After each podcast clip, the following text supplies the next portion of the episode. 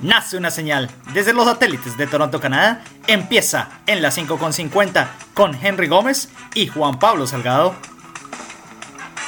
Quiero declarar mi fanatismo. Es simplemente fútbol mi pasión. Anécdotas del fútbol. ¿Por qué lo llaman el Loco Bielsa?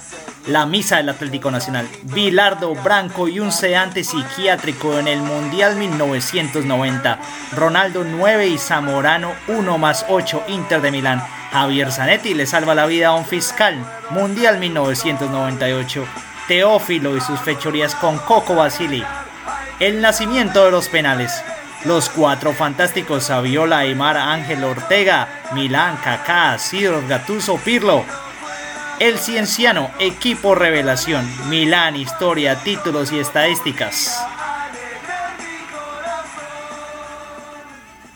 Muy buenas tardes, les damos la bienvenida a su podcast en las 5 con 50. La pelota en las 5 con 50. Hoy un programa muy especial. Hablaremos sobre anécdotas de fútbol los Cuatro Fantásticos. Cerraremos el programa hablando del Milán de Italia y el Cienciano del Perú. Les damos pues la bienvenida a su podcast. Recuerden seguirnos en redes sociales. Siempre nos encuentran como en las 5 con 50. Bueno, Henry, estamos aquí de regreso en las 5 con 50. ¿Qué tal esta cuarentena, Henry? ¿Cómo va el tema del fútbol? Me comentabas esta semana que estabas inquieto. Eh, quería saber qué pasaba con el tema fútbol de regreso a las canchas. Sí, Juan Pablo, y muy buenas tardes para todos nuestros oyentes. Bueno, pues Juan Pablo, regresamos aquí a en las 5 con 50. Eh, puede que el fútbol, el fútbol esté en una, en una, en suspenso, tal vez esté parado, pero eh, nosotros seguimos aquí produciendo los mejores programas para todos nuestros oyentes. Así es, Juan Pablo, tú lo mencionabas antes, eh, siempre estamos pensando en cuándo volverá, cuándo volverá, cuándo volveremos a tener el fútbol que tanta falta nos hace. Eh, esta semana o la anterior, tal vez, el gobierno nacional eh, rechazó de manera tajante el regreso del fútbol profesional colombiano hasta que no se den las condiciones eh, de, salubridad hasta que la emergencia sanitaria no concluya. Bueno, Henry, eso es, un, eso es un tema al aire. Yo realmente no le quiero meter mucha tiza al tema, ya que no se puede ir en contra de la ciencia. El virus existe y mientras haya, mientras haya muertos y infectados, no se puede exponer a los jugadores ni al, ni al bien humano. Eh, así dicho, pues si por ejemplo dicen en la China o en Alemania que van a regresar a la cancha los jugadores, pues bienvenido, que lo hagan. Pero yo no creo que eso tenga aprobación por la FIFA y nuevamente eso va en contra de la, de la, de la ciencia. Asimismo son teorías. Al día de hoy no hay nada seguro, no hay ninguna confirmación de cuándo se regresa al fútbol. La única confirmación que yo te puedo decir, Henry, es que, como lo he manifestado siempre, el mundo en el que estamos no es el mismo en el que vivíamos hace tres meses. Lo que quiere decir que olvídese de tener fútbol o deportes por lo menos hasta el 2021. Sí, Juan Pablo, eso es una realidad. Es triste que tal vez no haya fútbol hasta 2021 y quién sabe si en enero, febrero o a mitad del 2021 haya, eh, haya fútbol. Eh, por ahora lo que nos queda es como a todos nos ha tocado, como a la gran mayoría nos toca, el teletrabajo, el trabajo online, así como lo están haciendo los jugadores de fútbol. ¿Cómo podría ser el teletrabajo para un jugador de fútbol, Juan Pablo? Bueno, Henry, este podría ser ah, por medio del famoso software Zoom, donde eh, el director técnico se puede concentrar, puede hacer eh, reuniones virtuales y les suministra diferentes trabajos, trabajo de gimnasio, eh, trabajo cardiovascular, donde ellos pueden hacer sus ejercicios en su casa.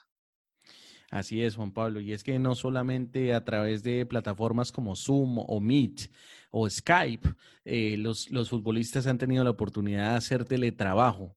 Eh, también recientemente eh, Win Sports empezó a transmitir lo que se llama la E-Liga de Mayor.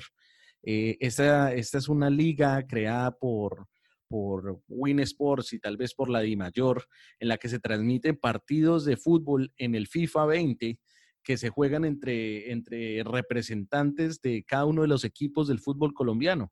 Cada uno de los, de los equipos tiene un representante y este juega con, con, el, con su equipo del fútbol colombiano en un, torneo, en un torneo virtual que se transmite a través de Win Sports. A mí me parece esto una innovación en el, en el tema porque estos partidos son, además de transmitidos en vivo, eh, también son narrados por, por, los narradores deportivos como Eduardo Luis y, el cantante del gol. Muy bien, Henry. Sí, otros, otros temas que le puedo recomendar a los oyentes es el tema de los documentales. Estas últimas días he visto Destino Fútbol de ESPN, donde he podido ver la historia de Diego Maradona, he podido ver la historia de San Marino, el único, el único equipo que no ha ganado en varios años un partido. Eh, le recomiendo este programa a muchos. Asimismo, Expediente Fútbol de Fox Sport, donde cuentan anécdotas de diferentes clubes argentinos, incluso de Colombia del famoso Millonarios. Así es, Juan Pablo. Sí, yo creo que en este tiempo de cuarentena tenemos tiempo para, para hacer muchas cosas, para explorar temas que tal vez eh, no tuvimos el tiempo antes de conocer historias del fútbol, conocer documentales, conocer anécdotas de las que estaremos hablando el día de hoy. Muy bien, Henry. Sí, ahora sí entrando en el, en el tema grueso de la jornada, anécdotas del fútbol y más adelante equipos históricos y los cuatro fantásticos. Henry, ¿alguna anécdota que se te venga a la cabeza? Yo por aquí tengo por los lados de Brasil a Mario el Lobo Zagalo. Bueno, Juan Pablo, ahora que mencionamos el tema de Zoom y del teletrabajo, eh, recientemente tuve la oportunidad de leer una anécdota del, del Club Atlético Nacional. Eh, esto debido a que Juan Carlos Osorio, el técnico verdolaga, eh, citó a una reunión virtual a todos los jugadores de la plantilla con la excusa de que iban a asistir a una misa virtual. La verdad es que todos los jugadores de la plantilla como que tenían cierto recelo con el tema de la misa, con el tema de que sea virtual. Y cuando se conectaron, oh grata sorpresa, que no era una misa, sino que era un especial con un reconocido humorista colombiano. Muy bien, Henry. Bueno, la anécdota con el lobo zagalo. Como lo comentamos en varios episodios anteriores, el lobo zagalo sufrió de cáncer en el estómago y se recuperó. Le, le tiene fe al, al, al, a San Antonio de Padua. San Antonio de, Padua, de Padua, su día es el 13 de junio. En el Mundial de 1994, Mario Zagalo era el técnico con Carlos Alberto Parreira. Brasil se enfrentaba frente a Italia en la final y el Lobo Zagaro le dio una orden a todo su cuerpo técnico de no mirar los penales, de voltearse. Cuando en el último, en el último tiro apareció Divagio, eh, él dijo, ya nos podemos voltear. La razón de esto fue que dijo que Divagio tiene 13 letras y como el día de San Antonio de Padua es el 13 de junio, esto quiere decir que eh, el jugador era maldito y que iba a votar el penalti. Bueno, Juan Pablo, eso sí que es una, anécdota muy, muy grata, me imagino, para, los brasileros, al, saber que gracias a, ese error de Divallo eh, pudieron levantar eh, la copa en el 94. Bueno, Henry, y otra anécdota interesante. Javier Zanetti le salvó la vida a un fiscal en Polonia. Se realizó en el Mundial de 1998 cuando Argentina enfrentó a Inglaterra en los octavos de final había un fiscal con el nombre Narek Kopaksen en, en Polonia.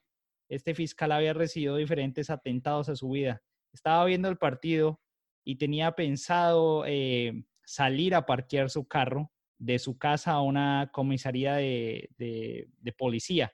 La razón es que en anteriores eh, semanas le habían incendiado su carro. Entonces, cuando se realizaba, ah, iba, iba a ir a, a parquear su carro, decidió quedarse ya que el partido entre Inglaterra y Argentina estaba un poco entretenido. Zanetti empató el partido y esto generó que este fiscal, Copaxen, se quedara en su casa y no saliera. Terminado el partido, su carro explotó, por lo cual el, el haberse quedado en su casa le salvó la vida. Eh, días después, Copaxen se reunió con Javier Zanetti y le contó la historia de cómo él le salvó la vida. Bueno, muy, muy interesante, Juan Pablo. Otra anécdota que se me, se me viene a la cabeza, una anécdota de maestros. Eh, siempre, siempre que pensamos en, en, grandes figuras como Neymar Jr. y Kylian Mbappé, se nos vienen a la cabeza grandes goles, goles de tiro libre, de media distancia, eh, grandes jugadas de estos dos jugadores que militan en el, en el París. Eh, pero tal vez una de las grandes anécdotas de la carrera tanto de Neymar como de Mbappé es que tienen en común que tuvieron grandes maestros que fueron colombianos. Por ejemplo, Neymar Jr. en alguna, en alguna ocasión confesó que uno de sus grandes maestros para pegarle a la pelota bien de tiro libre fue Mao Molina durante el tiempo en que Mao Molina militó en el, en el Santos de Brasil. De la misma forma, Kylian Mbappé confesó que uno de, de sus grandes maestros, uno de sus profesores, eh, fue Radamel Falcao en el Mónaco. Qué buenos datos, Henry. Sí, estoy de acuerdo contigo y ahí hay que añadirle al pibe Valderrama. Recordemos que en el partido contra Inglaterra, eh, contra Inglaterra, David Beckham le pidió la camiseta al final del partido. Sí, Juan Pablo, eh, inolvidable la, la, imagen de Beckham al final con la camiseta de Valderrama. Bueno, otras anécdotas. Coco Basile y Teófilo Gutiérrez. ¿Te acuerdas de este incidente, Henry? Sí, de hecho, recientemente salió, una, salió en las noticias que Teo negó tajantemente que esto hubiese ocurrido de la manera en que los medios argentinos lo presentaron. Bueno, recientemente en estos documentales que les cuento de Fox Sport, eh, he tenido interés de investigar en Coco Basile, persona interesante, tiene buen gusto por los whiskies. Coco Basile afirmó que ya estaba cercano al retiro, pero que después de que vio que Teófilo Gutiérrez sacó una pistola en el camerino, él salió del estadio, calmó el mal ambiente, camino a su casa, se bajó del autobús y dijo, hasta aquí llego, ya no va a poner más en riesgo mi familia, mis nietos. Y eh, es triste, ya que el jugador colombiano eh, eh, generó la despedida del fútbol para el Coco Basile. Sí, Juan Pablo, y es que recordemos que Teófilo Gutiérrez, a club que ha ido, ha tenido problemas. A cada club en el que ha, jugado ha tenido algún tipo de problemas. Recordemos que en, Argentina estuvo en River, estuvo en Racing, en Lanús, en, en diferentes clubes en los que duró cierto, cierto número de partidos, pero nunca una estadía muy larga, también por su, por su carácter, por su forma de ser. Bueno, Henry, otras anécdotas. La creación de los penales se realizó en, en el torneo de Cádiz, donde se jugó, jugó el Zaragoza y el Barcelona eh, antes de 1976. Se han ido a, un empate y los presidentes de los, equipos acordaron realizar eh, tiros desde los cinco pasos para así decidir el torneo más prontamente. Años posteriores fue cuando la UEFA decidió con la FIFA eh, decidir los, los, los tiros de los 11 eh, pasos en la Eurocopa de 1976 y fue el partido famoso del gol a Lopanenka. Sí, Juan Pablo, y es que recordemos que antes eh, no, había, no había este tipo de, definiciones y lo que sucedía era que se reprogramaba un partido de desempate. Esto pues era, era, bastante, eh, era bastante difícil porque implicaba nueva logística, eh, nuevo, nuevos recursos. Eh, era, era más bien costosa esta, esta forma de definirlo. Recuerdo también que cuando, cuando se, se instauraron los, los penaltis como modo de definición, hubo muchos detractores de este, de este método. Eh, de hecho, durante un tiempo, la gente en, algunas ligas se rechazó el, uso de los penaltis y lo que se hacía a modo de definición era, una especie de, una especie de, mm, por así decirlo, como una carrera en la que un jugador tenía la pelota y tenía que definir frente al portero. Eh, era una forma también de, de definir los partidos diferente a los penaltis. Muy bien, Henry. Bueno, dos anécdotas de argentinos medio locos. Eh, ¿Sabes por qué le dicen a Marcelo Bielsa el loco? No, no, no lo sé. Bueno, Henry, Marcelo Bielsa es fan y reconocido jugador de Newell's Boys de Rosario. Y cuando estaba en sus épocas de director técnico, eh, hubo un partido de Copa Libertadores donde los resultados no se dieron. fue dado que los hinchas después del partido fueron a buscar a Marcelo Bielsa a su casa, donde trataban de romperle los vidrios y tratar de amenazarlo. A esto el loco Bielsa salió con una granada y los amenazó con botarle la granada.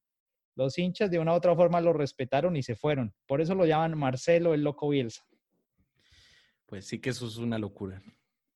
Bueno, Henry, y nuestro amigo Carlos Salvador Virardo. El técnico más cabalero de la historia.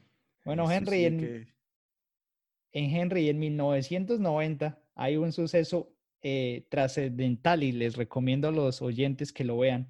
Fue el partido entre Argentina-Brasil, cuando este famoso jugador Claudio Ibrahim Betzel, conocido como Branco, tomó un líquido eh, por parte de los asistentes de Argentina.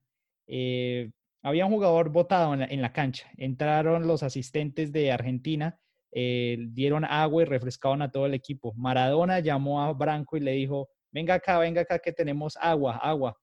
se dice que Bilardo puso un, una medicina psiquiátrica, un sedante en este líquido y que mandó a Maradona a, en otras palabras, envenenar o intoxicar a Branco.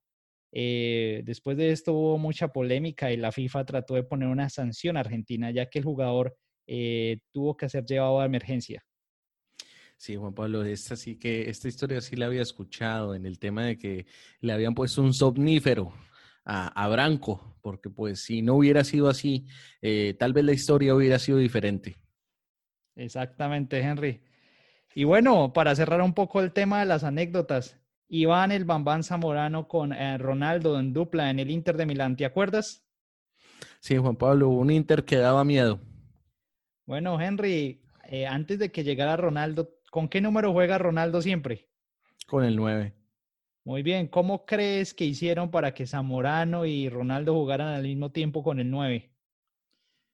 Eh, bien difícil, tal vez alguno jugó con el 99.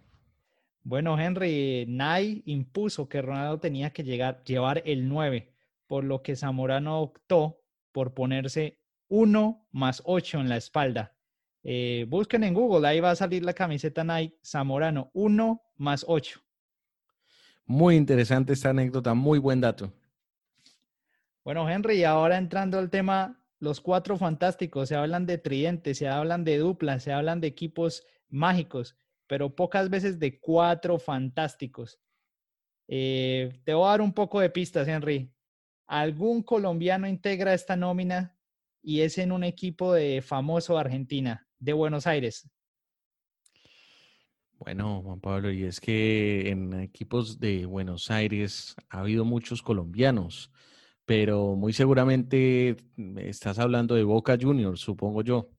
Estamos por ahí cerca. Bueno, Henry, finales de los 90, comienzos del 2000. Ahí jugó Mario Yepes. Oh, estás hablando entonces de River Plate. Exactamente, Henry. Y pues bueno, la dupla, la dupla de ensueño, Javier Saviola, Pablo Aymar, Juan Pablo Ángel, Ariel el Burrito Ortega. Eh, Saviola 45 goles, Aymar 21 goles, Juan Pablo Ángel 46, Ariel el Burrito Ortega 23 goles. Fueron campeones de la Apertura 99, Clausura 2000 de la mano de Ramón Díaz. Y asimismo, si te das cuenta, Henry, todos estos jugadores recalaron en Europa. Sí, Juan Pablo, son grandes nombres. Es que recordemos que la escuela de River Plate eh, siempre, siempre ha llevado grandes nombres a, Europa. Pensemos, por ejemplo, en grandes jugadores que pasaron por River, como Gallardo, como Marcelo Salas, eh, como el Tigre Ramel Falcao. Exactamente, Henry. Pero lo que te decía, siempre es un poco difícil encontrar esa dupla de cuatro fantásticos. Este tema lo, lo tomé del programa El Pulso del Fútbol, donde uno de los oyentes se preguntó sobre temas o duplas de cuatro. Sí, Juan Pablo, pues esto, este tipo de cosas de jugadores, de cuatro fantásticos en un equipo, eh, a veces no es tan fácil de conseguir, pero por ejemplo, eh, yo te puedo decir que en el, en las eliminatorias al Mundial del 94. Eh, yo creo que la selección Colombia no solamente tenía cuatro fantásticos, sino tenía once fantásticos.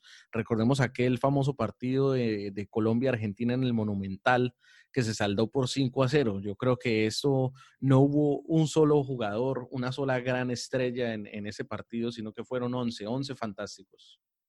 Muy bien, Henry. Sí, Colombia ha tenido grandes nóminas, pero esa del 94 podríamos fácilmente escoger cuatro fantásticos. ¿Cuáles escogerías?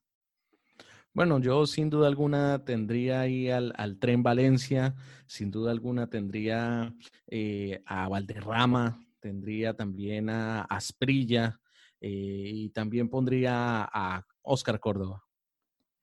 Muy bien, Henry. Yo haría la misma, le incluiría a Lionel Álvarez eh, por Oscar Córdoba.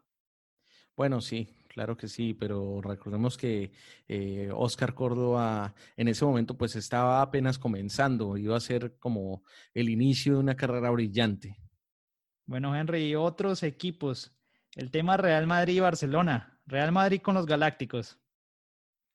Sí, Juan Pablo, los Galácticos, ¿cómo, cómo olvidar eh, aquellos días de Zinedine Zidane, David Beckham, eh, Ronaldo, eh, Luis Figo, grandes jugadores que, se quedaron para, todos en, la memoria de ese Real Madrid que, que fue tan brillante. Bueno, y Barcelona, Henry. Bueno, con Barcelona sí me la pones un poquito más difícil, pero llegase a pensar en lo que ya mencionamos acá, tal vez en algún punto con, con Samuel Eto'o, Ronaldinho, eh, no se me vienen más a la cabeza, tal vez al mismo Figo. Sí, Henry, bueno, Barcelona con Xavi, Iniesta, Ronaldinho y Messi. Imagínate un superclásico poniéndolos en la misma temporada, en el mismo año. el Real Madrid, Ronaldo, Zidane, Beckham y Figo, esos cuatro frente a los cuatro del Barcelona que mencioné.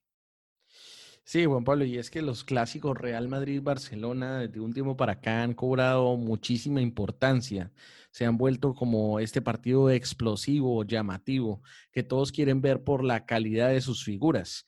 Ahora tal vez no como los cuatro fantásticos, recordemos el, tiempo de la BBC, recordemos el tiempo de, de Bale, Benzema y Cristiano Ronaldo en el Real Madrid, que ese sí que era eh, un un, grupo de jugadores eh, explosivo.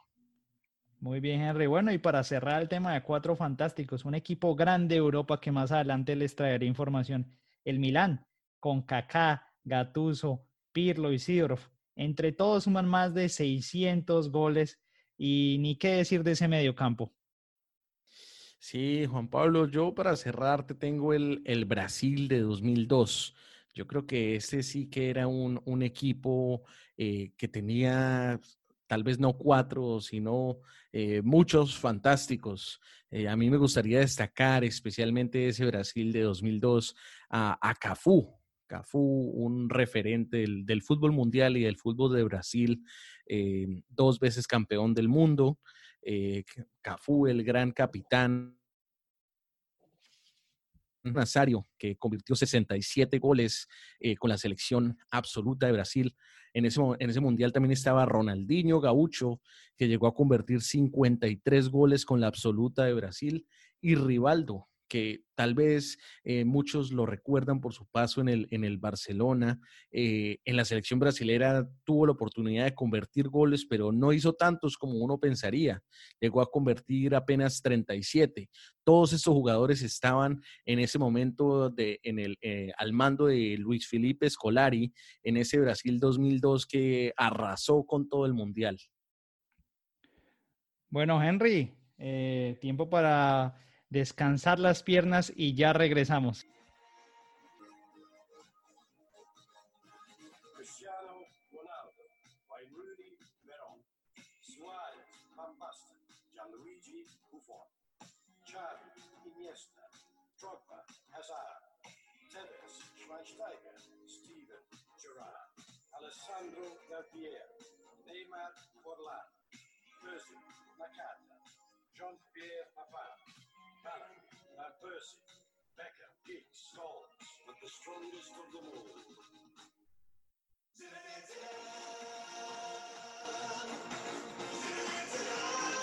Bueno, Juan Pablo, ahora es tiempo para que sigamos este, este especial que venimos haciendo en todos los programas, eh, en el que rescatamos historias de equipos eh, recordemos que en programas anteriores hemos hablado del Nottingham Forest, del Parma, del Manchester United. Eh, hemos rescatado grandes historias como la de Estudiantes de La Plata. bueno, Juan Pablo, y el día de hoy, ¿qué nos traes? Bueno, Henry, el equipo de Milano, el Milán, el equipo rosonero. Historia brevemente, eh, conocido como Asociación de Fútbol Milano, los rosoneros. Eh, se fundó el 16 de diciembre de 1899 bajo el nombre de Milan Football Ball Cricket Club. Eh, juega en la Serie de 1929, descendió en 1979 y 1981 18 Scudettos, 5 Copas Italia. Es el tercer conjunto de Europa con más trofeos internacionales después del Real Madrid y Barcelona. Tiene en total 20 trofeos. Referentes, muchos.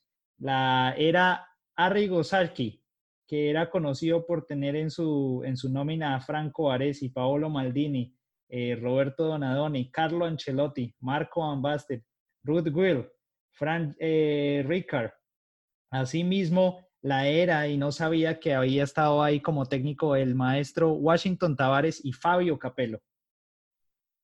Bueno, Juan Pablo, siempre recordaremos eh, ese, ese Milán que siempre nos ha traído grandes, grandes figuras. Recordemos la dinastía Maldini.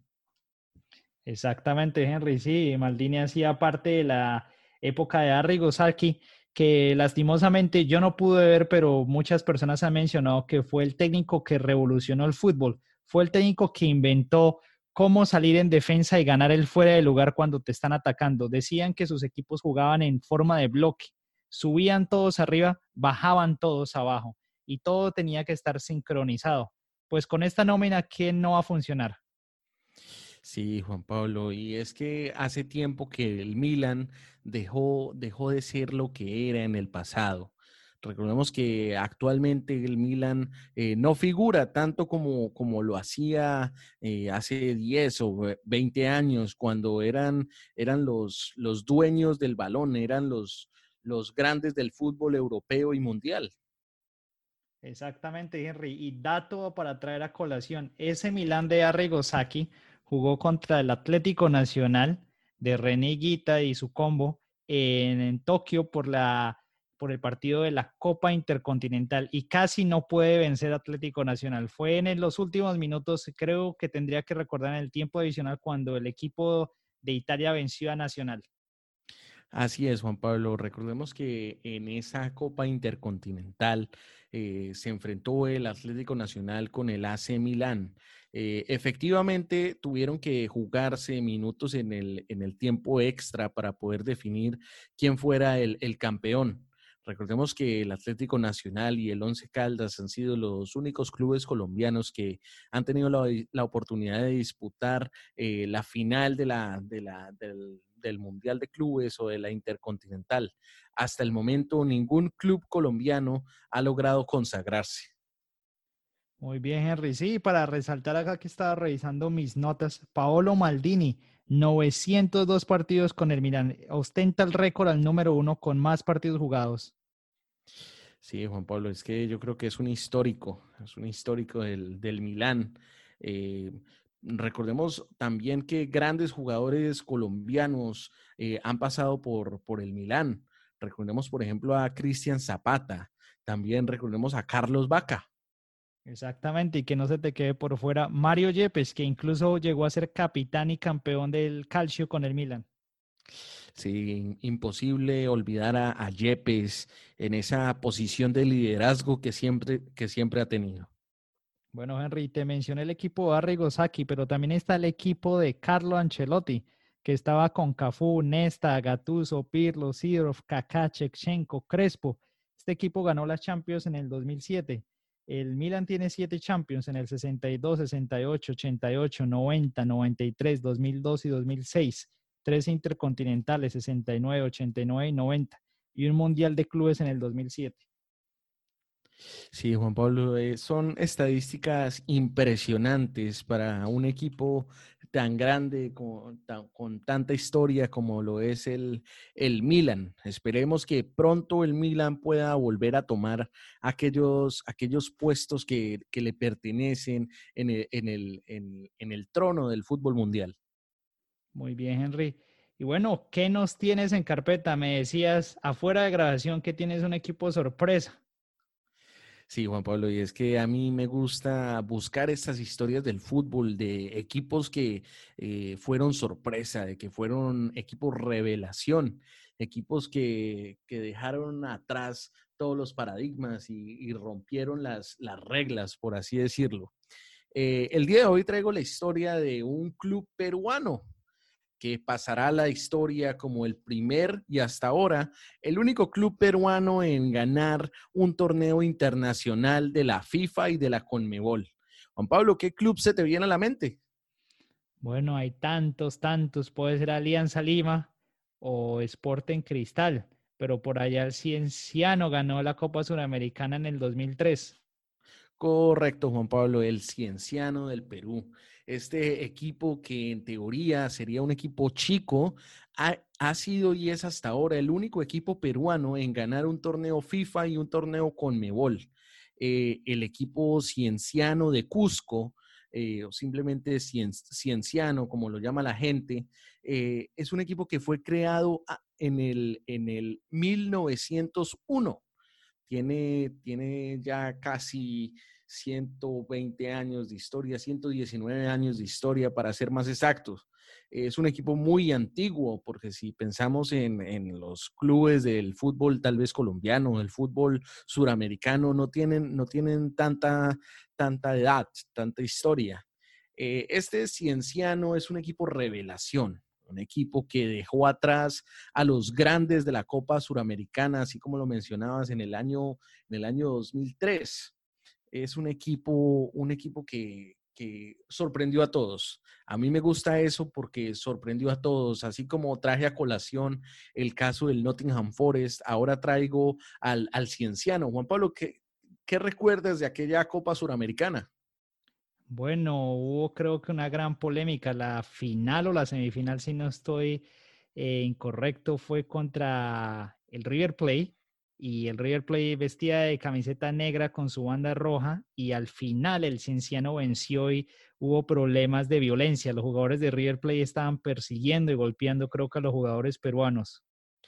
Exactamente, Juan Pablo. Fue una, final muy peleada. Pero antes de que hablemos de la final, podríamos recorrer un poco el, camino del, del, Cienciano en esta, en esta Copa Suramericana. Entonces el, cienciano empieza sin muchas esperanzas, tal vez el, esta, esta Copa Suramericana, al enfrentar a la Alianza Lima, un partido de ida y vuelta entre equipos peruanos que tal vez eh, eh, no, esperaban no esperaban pasar. Eh, sin embargo, pues todo, todo se vino, todo se, volvió una gran sorpresa al, ver que el, el cienciano pasó Luego enfrentaron a, la Universidad de Chile. Le ganaron 4 a 0 en Cusco. Luego vendría el Santos de Brasil y luego, sorpresivamente, fueron capaces de ganarle al Atlético Nacional en Medellín, lo que tal vez los catapultó a clasificarse a la final ante River Plate. El duelo de ida se jugó en el Monumental, un, em, un empate a tres goles este equipo cienciano era muy aguerrido y en el, en el duelo de, vuelta que, se, que no se pudo disputar en Cusco, eh, se disputó en Arequipa. El, equipo cienciano se, que, llegó a quedarse con nueve jugadores, ya lo decías tú, el tema de la violencia. Eh, llegó a quedarse con nueve jugadores y un tiro libre fue el que definió las cosas para el cienciano, coronándolo campeón de la Copa Suramericana en el 2003. Muy bien, Henry, qué buenos datos. Como siempre nos traes equipos revelación. Y yo creo que te tienes que apropiar de esa sección, esos equipos como el Nottingham Forest, equipos como el Cinciano y grandes nombres que nos diste, que vencieron. Bueno, así es, Juan Pablo. Y es que no solamente se quedó con la Copa Suramericana en el 2003, sino que también eh, le ganó la Recopa a Boca Juniors. Entonces, el Cienciano del Perú venció a River Plate y a Boca Juniors. Eh, bueno, Juan Pablo, eh, todos estos son los desafíos de trabajar a distancia. Eh, Juan Pablo, te agradezco mucho tu tiempo por el programa de hoy. Muy bien, Henry, sí, te deseo lo mejor en esta semana y preparados oyentes para nuevos temas. Ya yo creo que Henry y yo tendremos que preparar el tema especial Copas del Mundo y nuestra experiencia en Rusia para alimentarlos de toda esta etapa en Rusia 2018. Bueno, así es, Juan Pablo. Bueno, señoras y señores, les damos pues las gracias por acompañarnos el día de hoy en un nuevo, en un nuevo episodio de En las 5 con 50. Recuerden seguirnos en redes sociales, Instagram, Facebook y Twitter. Siempre nos encuentran como En las 5 con 50. Muchas gracias. Chao, chao.